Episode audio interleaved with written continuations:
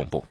中国足协公布了新一期的国奥集训名单。经 U22 国家男足备战工作小组的研究，队伍拟定于2019年10月18号到11月19号期间，在上海、泰国以及重庆组织集训，并且参加热身赛事。具体来了解一下，35名运动员来自上海上港的陈威、陈彬彬、胡靖航、魏震；来自广州恒大杨立瑜、冯博轩、刘世博、李庚；山东鲁能泰山队的陈璞、段刘瑜、黄聪、李冠希。汪瑞奇、赵建飞，中赫国安队的张玉宁，来自江苏苏宁的黄子昌、张岩、张凌峰，上海绿地申花队的蒋胜龙、刘若凡、朱晨杰、李阳，北京人和的曹永静，天津天海的张元，广州富力的黄正宇，大连一方队的单欢欢，重庆当代力帆队的杨帅、迪丽穆拉提，深圳队高天意，浙江绿城童磊，北京北体大王海涛，内蒙古中优郭靖，南通之云未来，来自葡萄牙马马里迪莫的林良铭，以及。及葡萄牙新皮亚